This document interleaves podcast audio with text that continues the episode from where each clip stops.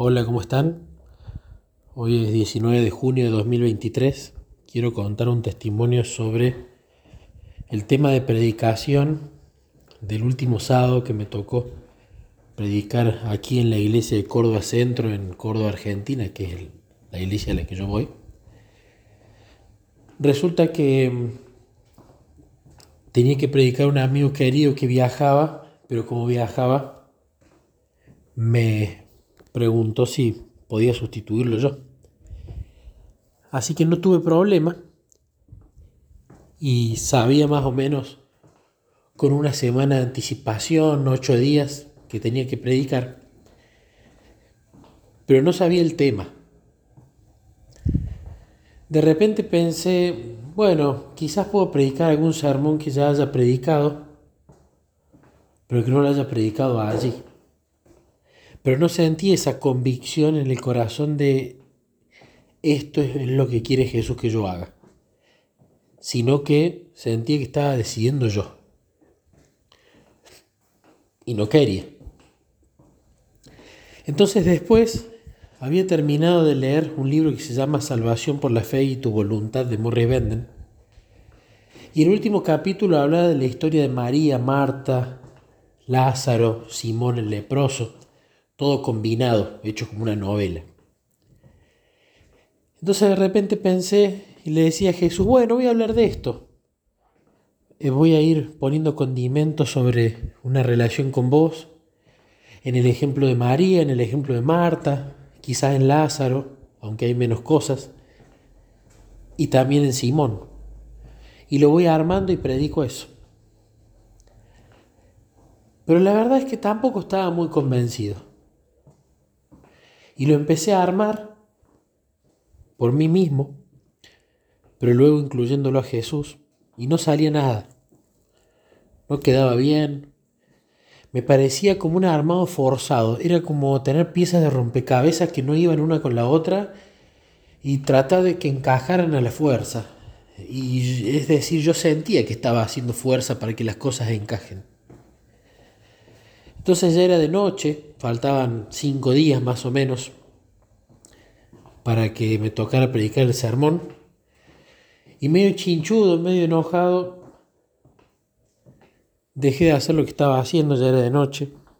Me senté en el sillón y le dije a Jesús, esto tampoco es lo que tengo que predicar. No hay emoción, no hay convicción y estoy forzando las cosas. ¿Qué querés que predique? Que era una oración que no es que la estaba haciendo en ese momento, sino que ya le venía preguntando. Así que me senté en paz en el sillón, frustrado, resignado, y le dije a Jesús, Jesús, necesito que me lo digas vos, el puntapié. Porque Jesús no iba a bajar y me iba a hacer un sermón bosquejado, acá lo tenés, habla de eso. Sino que Él, como dice uno de los proverbios 16.3, encomienda, vuelca o transfiere tus obras a Jehová o a Jehová tus obras y tus pensamientos serán reafirmados. Entonces yo quería que haga eso, que me ponga en la mente, que me indique que me impresione, que me muestre, o como querramos llamarle, qué predicación tenía que ser. Entonces tomé un cuaderno, tomé una lapicera y me senté allí tranquilo a orar en mi mente, porque tenía que estar callado. Y en este diálogo justamente empezó la convicción. Nicolás, ¿cuál fue el último sermón que predicaste? O que armamos juntos, mejor dicho y había sido de la importancia de la testificación. ¿Y qué aprendiste en lo personal en la importancia de la testificación? A que los sermones y lo que predico tengo que, tiene que ser con respecto a lo que vivo. ¿Y qué estás viviendo?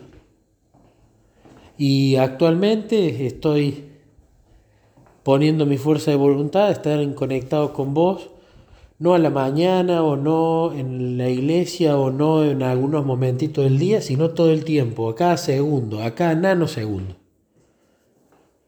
Y la convicción era, y bueno, si sabes que tiene que tener testimonios el sermón, si sabes que tiene que ser algo que vos vivas, y si estás viviendo eso, o intentarlo, o intentándolo vivir, o poniendo tu fuerza de voluntad en eso, ¿y por qué no hablas de eso? Y allí la verdad es que la convicción fue total. Anoté las tres cosas. Testimonios, algo que yo vivo, y el título o el tema. Y allí empecé a armarlo y allí fue fluyendo todo. Con lo cual, con el pasar de esos cinco días, em, se lo di no menos de cinco o diez veces a Jesús el sermón. Y él en cada vez que le daba el sermón hacía algún ajuste de tuercas. Ponía ese pensamiento en la mente para sacar una cosa, para poner otra, para sacar algo que era redundante, para agregar un testimonio aquí, otro allá, etcétera, etcétera, etcétera. Además, cercana a la fecha de predicación, se notó que el enemigo empezó a molestar, lo cual por un lado me molestó, pero por otro lado me dejó con la tranquilidad de que si el enemigo estaba molestando era porque lo que Jesús quería decir a través de esa predicación en este caso que me correspondía darla a mí, iba a ser algo importante. Y quizás quería desconectarme, desanimarme, que no pidiera el Espíritu para que Jesús dirigiera esa predicación, etc. Y más allá que fue muy molesto, eh, llegó el sábado y gracias a Dios y solo a Dios pude no solamente predicar, sino disfrutar la predicación y que mucha gente me dijera o me escribiera que algo de lo que había sido hablado allí o el tema era justo lo que necesitaban, justo lo que tenían que rever y que lo iban a poner en práctica.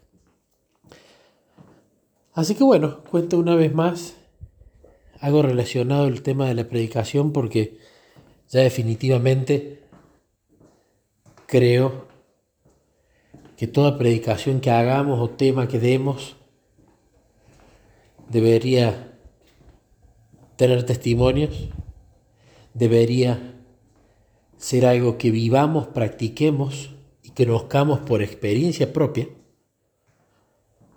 y que tenga herramientas prácticas para que otras personas no solamente se llenen de conocimiento intelectual, sino también de cómo poner en práctica lo que se dijo para verlo reflejado en su vida.